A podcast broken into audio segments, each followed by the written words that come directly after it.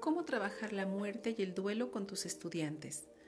Les saluda la maestra Marlene de USAR 75 en nuestro programa Caminando y Creciendo Juntos.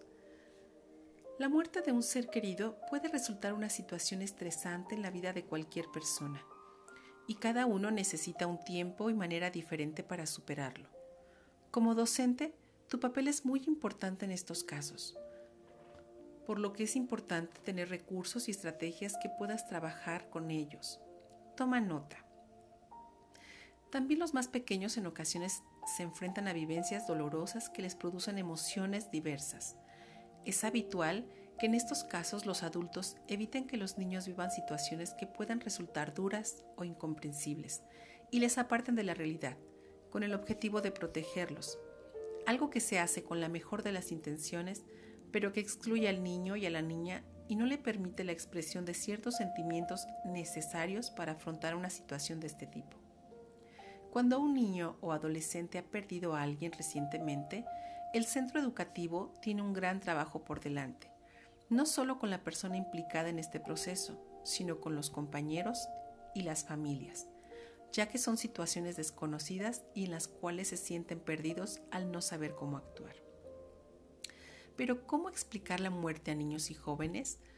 Para comenzar, un elemento básico es tener en cuenta que los adultos pueden expresar su dolor delante de los niños y permitir que estos también lo hagan durante el tiempo necesario.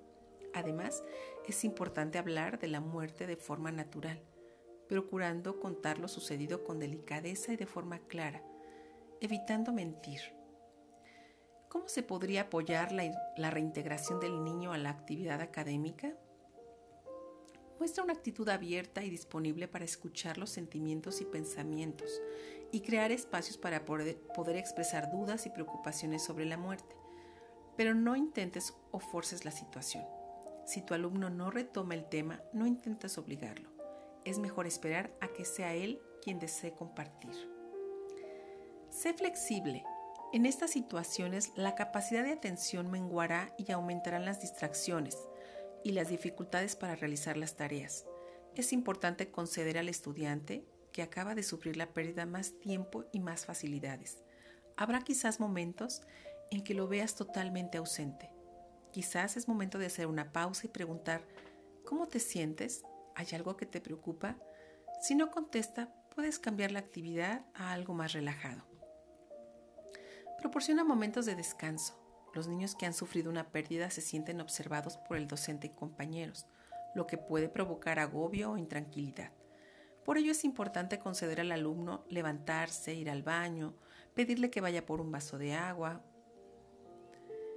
Te comparto algunos recursos que te, puedes, que te pueden ayudar. Las películas es un recurso muy valioso para trabajar las emociones y las situaciones difíciles. Para los más pequeños es mejor que sean producciones animadas de fácil comprensión. Para los mayores existen largometrajes muy profundos para analizar desde diferentes perspectivas. Te voy a dar algunas sugerencias. Un monstruo viene a verme, Bambi, La vida de Calabacín, Up, El viaje de Chihiro, Grandes héroes, Buscando a Nemo, entre otras.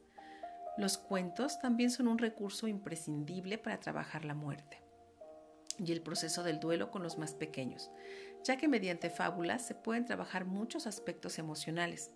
Algunos de que te recomiendo son Para siempre, Yo siempre te querré, Siempre, El árbol de los recuerdos, No es fácil para la ardilla, Buenas noches abuelo, Un día todo cambió.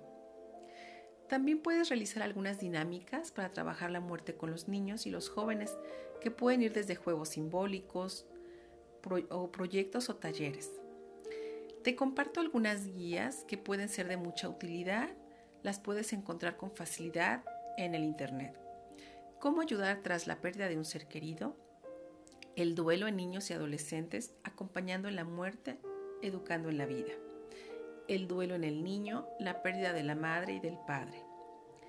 En algunos países han integrado al currículum una nueva materia, la pedagogía de la muerte. Si las escuelas educamos para la vida, la muerte es parte de la vida. Si aprendemos a acercarnos a ella desde la naturalidad y no desde la incomodidad, todo será más fácil. La finalidad es ayudar a los alumnos a alcanzar sus emociones, a canalizar las emociones desde la primera fase del duelo, en la escuela con el fin de evitar un duelo patológico. Es necesario crear un clima en el que los alumnos puedan expresar abiertamente lo que sienten, sus miedos, sus inseguridades y ofrecer apoyo en la medida que cada alumno lo necesite. Porque no todos van a recorrer las fases del duelo como tal, ni van a manifestar las mismas emociones en el mismo momento es buena idea subdividirlos, pero sobre todo conocerlos. Pero lo más importante que tenemos que aprender es que el duelo es el proceso de adaptación normal que sigue a la pérdida de un ser querido. Les saludo la maestra Marlene de USAER 75 y esto fue Caminando y Creciendo Juntos.